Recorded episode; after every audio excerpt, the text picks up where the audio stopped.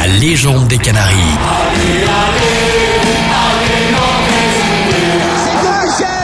le football club de Nantes est champion de France. On est heureux, on est heureux tout simplement.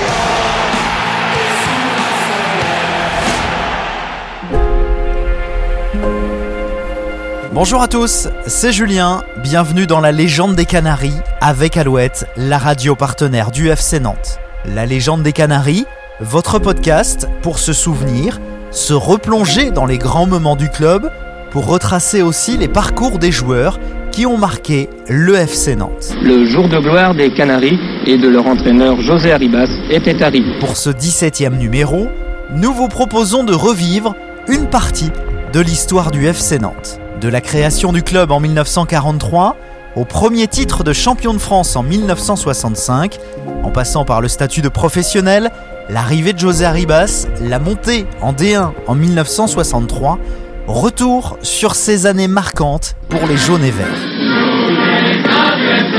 Plus de 22 000 personnes au moins au stade Saupin attendaient le triomphe du Football Club de Nantes. Pour évoquer ces très beaux souvenirs, un ancien joueur du FC Nantes, Gabi de Michel. Pour nous, c'était d'abord euh, grandiose, c'était formidable.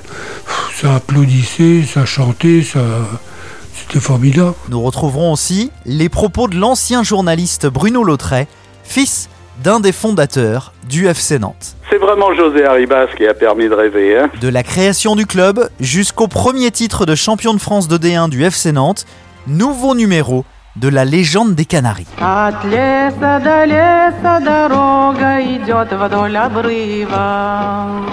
Nous sommes au printemps 1943. La fusion de cinq clubs locaux va donner naissance au FC Nantes. Bruno Lautrey. Alors ben, ça s'est formé, euh, à vrai dire, euh, avec des gens qui étaient dans plusieurs clubs euh, nantais. Ils avaient des réunions à peu près toutes les, enfin assez souvent dans un café de la place du commerce. Donc ça a été créé dans un café de la place du commerce à Nantes. Donc les clubs c'était des, des patrons comme la Saint-Pierre de Nantes, la Mélinette, euh, ou des clubs, euh, autrement je dirais euh, civils, euh, l'Azon, euh, l'Association sportive ouvrière nantaise, les Batignolles, euh, c'était des usines là, la CBL, la Basse-Loire, euh, tout ça, c'était plutôt euh, des, des entreprises. Quoi. Moi, mon père, il avait euh, fait trois ans et demi de prisonnier en Autriche, Euh, donc je crois que c'était pas le cas de tout le monde, mais tous euh, avaient envie de, de faire quelque chose dès que dès que la paix arriverait. Quoi. 43 déjà, on pensait peut-être que que ça allait s'arrêter plus plus rapidement. Il y avait des signes, hein, les Américains, les enfin tout ça euh, faisait penser que euh, on reverrait les beaux jours quand même euh, bientôt, quoi.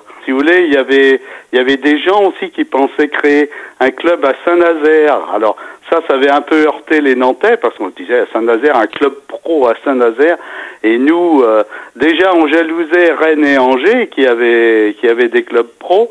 Et, et on se disait, bah, si en plus un Nazérien, euh, c'était un monsieur Planck que je- qui était ingénieur euh, euh, dans les bateaux, qui avait eu cette idée-là que j'ai connue après moi tout tout petit, mais que, qui avait cette idée de, de lancer quelque chose à Saint-Nazaire. Dès le début de sa création, le FC Nantes a pour ambition de devenir un club très important du football français. Bruno Lautret. La, la Saint-Pierre de Nantes avait déjà une très bonne équipe, hein.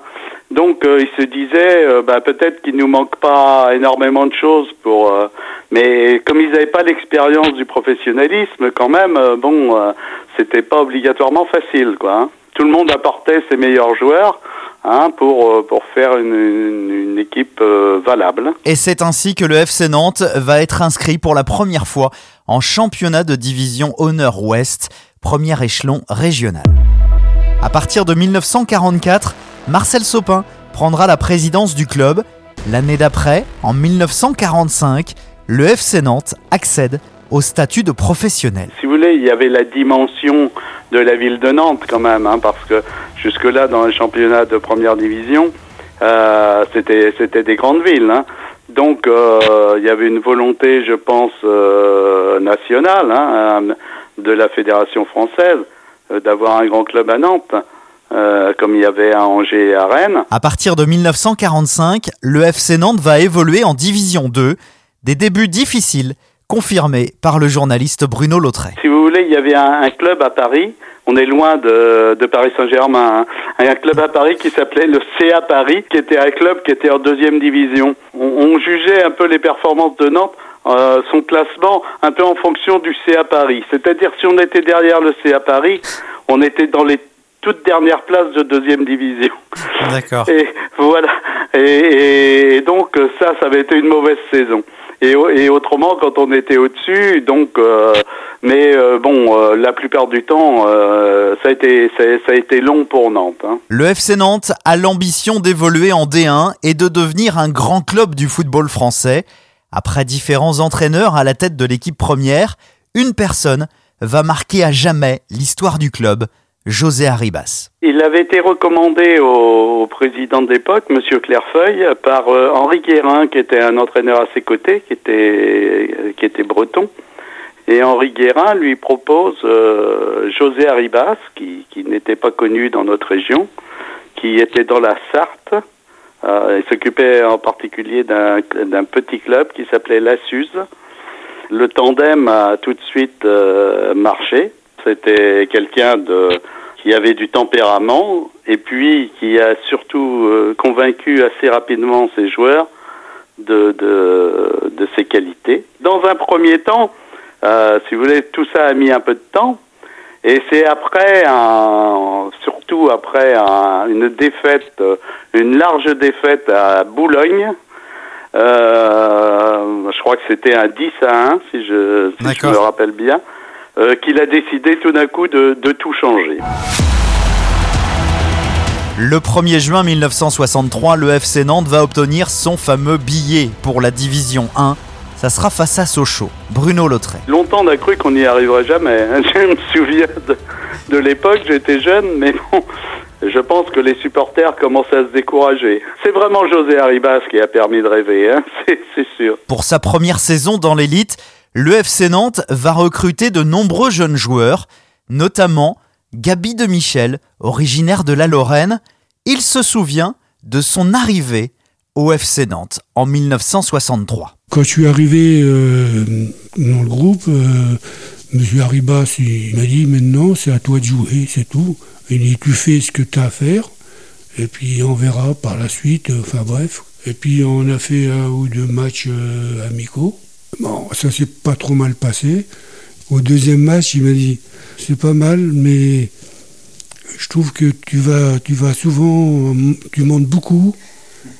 Parce qu'au début, les arrières, nous, on montait pas. Ça a surpris tout le monde, quoi. Enfin, même M. Arribas, parce que euh, on faisait pas ça avant. Quand on était derrière, tu restais derrière, et marquage individuel, et puis voilà. Gabi de Michel et ses coéquipiers vont remporter le premier titre de champion de France de D1 du FC Nantes le 30 mai 1965 face à Monaco. Plus de 22 000 personnes au moins au stade Saupin attendaient le triomphe du Football Club de Nantes et les panneaux, banderoles et pancartes proclamaient un bel optimisme avant même que le match ne soit engagé par les locaux, les locaux en maillot blanc uniclair, devant les monégasques qui étaient venus à Nantes, à vrai dire, sans très grande ambition. Bordeaux n'avait pu faire que match nul. Le jour de gloire des Canaries et de leur entraîneur José Arribas était arrivé. Un tour d'honneur clôturait la journée au milieu de la fanfare et des pétards. Après Rennes, Nantes, l'Ouest n'a jamais été à pareille fête. Gabi de Michel se souvient de cette rencontre et de l'ambiance dans le stade. C'était grandiose. Sous le terrain, quoi. Ils nous portaient, quoi. Ça s'est bien terminé, puis alors après, bah oui, ça, ça, explosé. Euh, quand on joue, on ne se rend pas compte, même sous le terrain. On, est, nous, on est fixé sur le jeu. On s'en rendait pas, pas bien compte, en fin de compte. Nous, euh, c'était de jouer, de gagner. On, on essayait de garder tout le temps le, le même euh, euh, manière de jouer, quoi. Ce que M. Ribas nous avait, nous avait montré comment il fallait faire. Après, c'était, pas une routine, mais disons, on était, ben, je dis pas qu'on pou- rien ne pouvait nous arriver. On était presque sûr de nous que ça allait bien se passer, quoi. Ce groupe de copains, emmené notamment par Robert Budzinski, Gabi de Michel, Jean-Claude Ciodo, Bernard Blanchet, Philippe Gondet ou encore Jackie Simon, va marquer l'histoire du FC Nantes et va surtout ravir supporters et amoureux du ballon rond par la qualité de son football. Nantes séduisait par la qualité de son football. Hein. Alors, euh, il était des fois en concurrence avec des équipes euh, comme Bordeaux, euh, Strasbourg, par exemple. Mais euh, là, on mettait en avance, en, en avant le, les capacités techniques de Nantes, euh, le jeu très léché de Nantes, euh, le jeu court, la volonté de faire du spectacle. Alors que Bordeaux et Strasbourg, c'était plutôt sur le physique, euh, un côté bagarreur, etc. Euh, donc, c'était des, oppositions de style, quoi. Ça, ça dépassait même les frontières, hein, parce que Nantes était connue euh, pour la qualité de son football euh, au-delà des frontières. Derrière ce premier titre, il y a bien évidemment un travail de longue haleine de José Arribas. Gabi de Michel se rappelle de la relation qu'il entretenait avec le coach nantais de l'époque. C'est plus que du respect. Parce que quand il avait quelque chose à nous dire, on l'écoutait, puis il disait ça pas méchamment, et puis il terminait toujours par une petite plaisanterie qui nous faisait du bien. En réalité, le Football Club de Nantes a commencé à être bon déjà la saison, euh, sa dernière saison en seconde division. À partir du mois de novembre, cette année que nous étions encore en seconde division, à partir du mois de novembre, euh, le Football Club de Nantes a été la meilleure équipe avec euh, euh, Bordeaux. Les progrès ont continué lorsque l'équipe a monté en première division.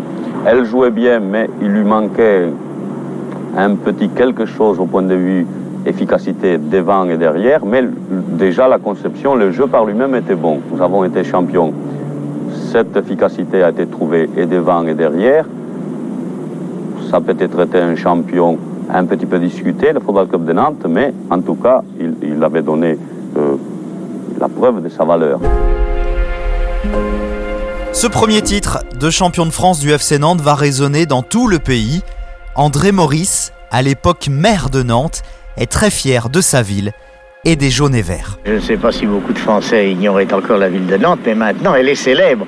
Quand nous recevons ici un ambassadeur de quelque nation qu'il soit, il lève son verre au FCN et nous fait ainsi infiniment de plaisir.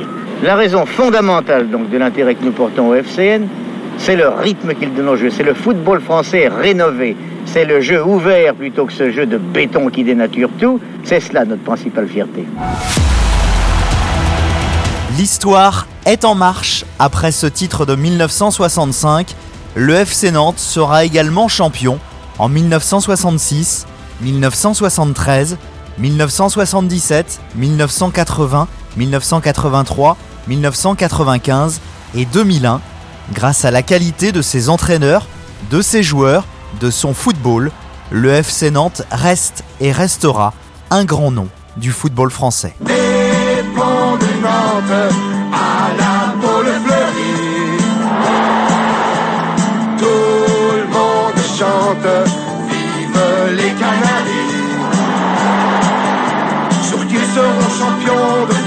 Ils ont toutes les chances de gagner. Puisque les maillots jaunes sont toujours les premiers. Merci d'avoir écouté La légende des Canaries, un épisode réalisé avec Alouette, la radio partenaire du FC Nantes. Vous pouvez nous retrouver sur toutes les plateformes de podcast. Abonnez-vous pour ne manquer aucun épisode.